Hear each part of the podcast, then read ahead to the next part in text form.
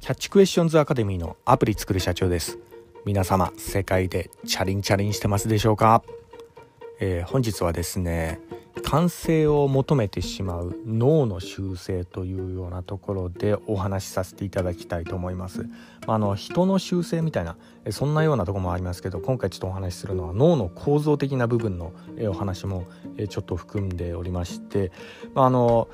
私のこちらの番組ではですね iPhone アプリを世界で売るための戦略というようなところで、えー、マーケティングに関するお話をさせていただいてるんですがやはりですねあの人の心理学といったもの、えー、こういったところがあのマーケティングには結構大事かなというようなところがあってまあの人の習性だとか、えー、そういうようなところのお話を結構これまでさせていただいたところがございます。で私の方はですねあの YouTube の方で主に発信させていただいておりまして YouTube の方はあの iPhone アプリの作り方やそれれからのラズベリーパイによるリモートサーバーの構築方法など結構専門的なお話もさせていただいております。詳しくはですね YouTube の説明欄ですね。そこにあの番組リストの URL がありますんでそこをクリックしていただけるとお好みのジャンルが見れるかと思いますんでよろしくお願いいたします。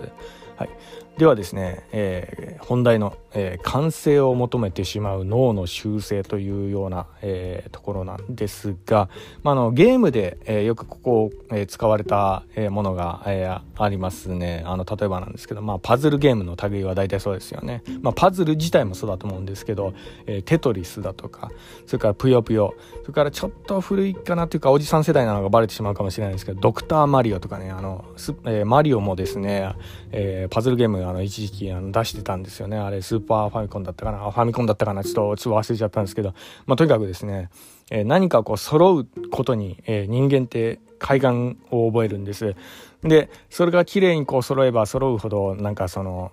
達成感みたいなそういったものがあの感じられると思うんですけどそれの、えー、大元をこう、えー生理学的にこう見ていくとですねあの脳の中であのドーパミンというような物質が出てまして、まあ、いわゆるあの、まあ、何か物事をこう達成した時に、えーまあ、あの脳内にこう放出される、えー、物質ホルモンの物質でもあるんですけどそれによって人はあの快感を覚えるというような、えー、そういった脳の構造になってるんです。でまあ、これが結構やみつきになりやすいようなところがあるんですね。で、この辺もですね、結構まあのマーケティングにこのドーパミンの放出度合いとかそういったものを、えー、うまく利用されて、えー、結構あの、まあ商品や物や、えー、コンテンツとかそういったものをこう売ったりするとかいうようなものにこう使われたりしてるようなところもあるんですね。はい。で、えー、これがですね、まあ、結構癖になりやすいところがあるんで、えー、注意が必要なところもあるんですけど私もですねこれに結構やられてるようなところもあったりするんですけどね、えー、まあ、例えばですねあのスナック菓子とか、えそういったのも、えこのいわゆるドーパミンが結構使われたりしてるようなところがあるんですね。で実はあの人間はですねあの油とか砂糖とか、え濃縮された栄養の、え栄養というかまああのえーまあ、なんですかね、まあ、古来よりこの油とか砂糖とかそういった類っていうのはあの原始的にあの、まあ、人類があのナウマン、えー、石の槍持ってナウナウマンゾですね。追いかけてたような時代。あれは数万年ぐらいあったんですけどあそこまでこうさか、ま、遡るんですけどもうあのそういった頃の、えーまあ、人類っていうのはもうあの油や砂糖なんていうような栄養素はもうかなりの高級みたいなそういうような、えー、類に該当するようなものだったんです。なので遺伝子的にも結構あの、えー、頭の中にそういったものをこう、えーを食べた時にはもっと食べろもっと食べろっていうような感じであの指示が来るんですね。それがあのドーパミンなんですね。で実はなんですねあの、えー、人間の体はですねカロリーが足りているのに、まあ、なぜかですね、えー、どんどん食べるようなそういうようなロジックにこうなってしまったりする、えー、ところがあるんです。あの、まあ、言ってみればですね、え食欲はもう満たされているのにドーパミンが出ることによってえー、どんどん食べてしまうっていうようなところなんですね。まあ、これがいわゆる依存症になっていて、まあ、結構あの肥満の原因にもなりなっていたりするようなところがあるんですけどカロリーが十分に足りているのにさらに食べろっていう指示がこう出てしまう、えこれがやっぱちょっとドーパミンの怖いところでもありますよね。まあこれほどですねこのドーパミンっていうのはですね人の行動を決定づける、えー、結構あの、えー、やばい、えー、物質にもなり得たりするようなところがあるんです。ただですねこのドーパミンはですね、えー、いろいろあの、えー、まあ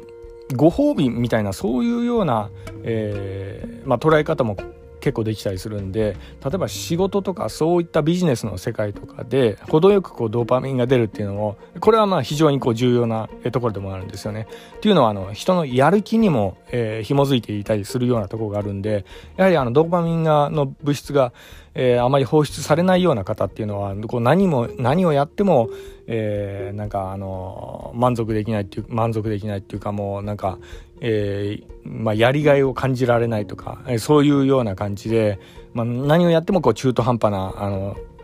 人にこうなってしまったりするような、えー、まあ、問題行動を起こしてしまったりするようなところがあるんでこのドーパミンがですね足りなさすぎるっていうのも結構大事なところがあるんですけどねただですねこの、えー、脳の仕組みっていったものはあのよくこう理解していた方がいろいろあのビジネスの場面でこう役立ったりするようなところがあるんで、えー、結構、えこの辺を少しちょっと応用していくっていうのもありなんじゃないかなと思って本日お話しさせていただいた次第にもあります。はい、で、え例えばあのこのドーパミンの話なんですけどえー、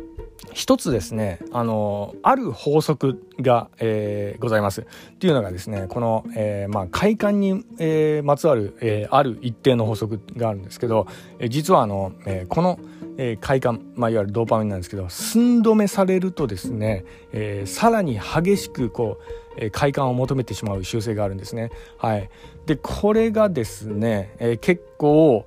えー、やばかったりするよやばかったというかあの結構あのマーケティング的に結構使われてしまったりするようなところがあるんです。はい、ドーパミンを求めてしまうんですね無無意識のうちに。まあ、よくやられるのはですね例えばあの、えー、テレビ CM とかもそうですよね、はい、コマーシャルがこう入ったりするようなところでなんかドラマとかね映画とかそういったところでこうテレビ見てる方だったら分かると思うんですけど、えここからが山っていうようなところで一旦 CM で入りますみたいなそういうような、えー、あの類のやつですね、まあ、あれはあの視聴者を逃がさないようなた,、えー、ためにこうやってるところなんですけど、まあ、あの人はですね、えーまあ、あの直前でこう寸止めされたりするとですねやはりですねそれをこう達成したいっていう快感を求めてしまうところがあるんで、まあ、それによって視聴者は逃げられなくなっちゃって、えーまあ、どんどん見見入ってしまうっていうようなところですね CM を挟まれても、えー、さらにこう見続けると、え、そういうようなところがあったりもしますね。はい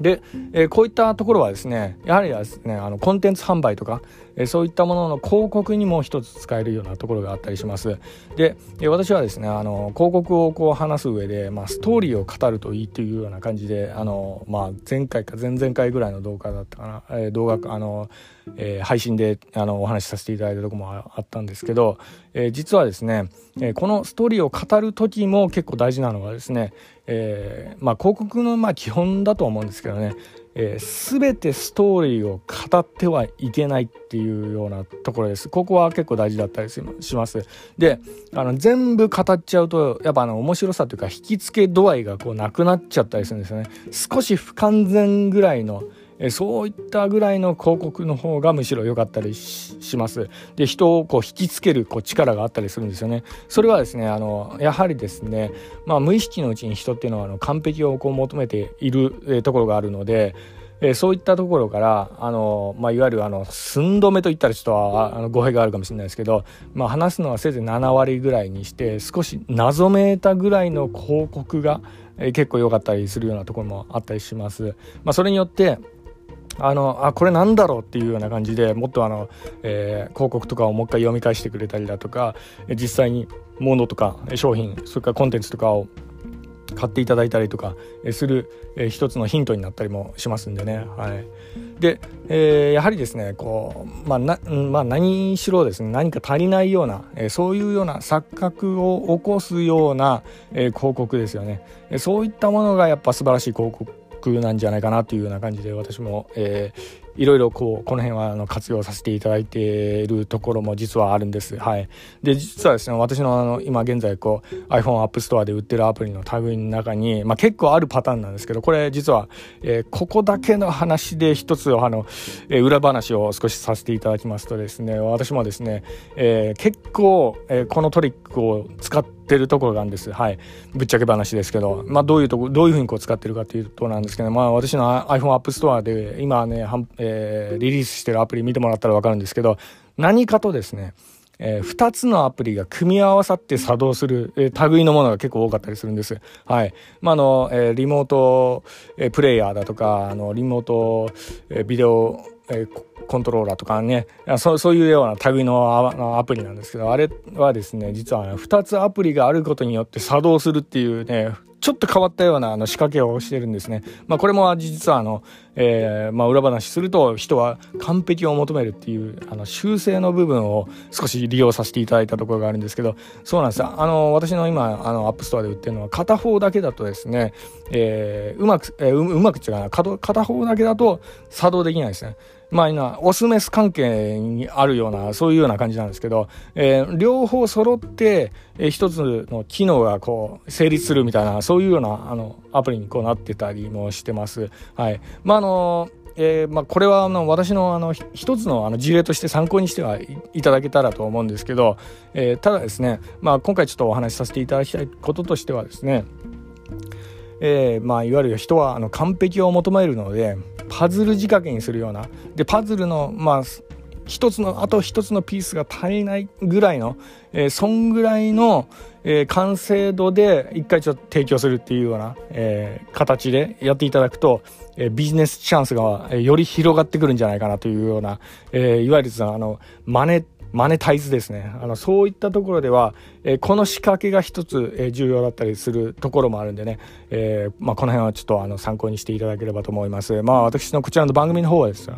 あの、iPhone アプリをこう作ってるエンジニアの方とか結構多かったりもしますんでね、あの、まあ、これからもあの、マーケティングに関するお話はこんな感じでやらせていただきたいと思います。えご興味がありましたら今後ともよろしくお願いいたします。では最後に、えいつもの言葉で締めさせていただきたいと思います。IT エンジニアに栄光あれ。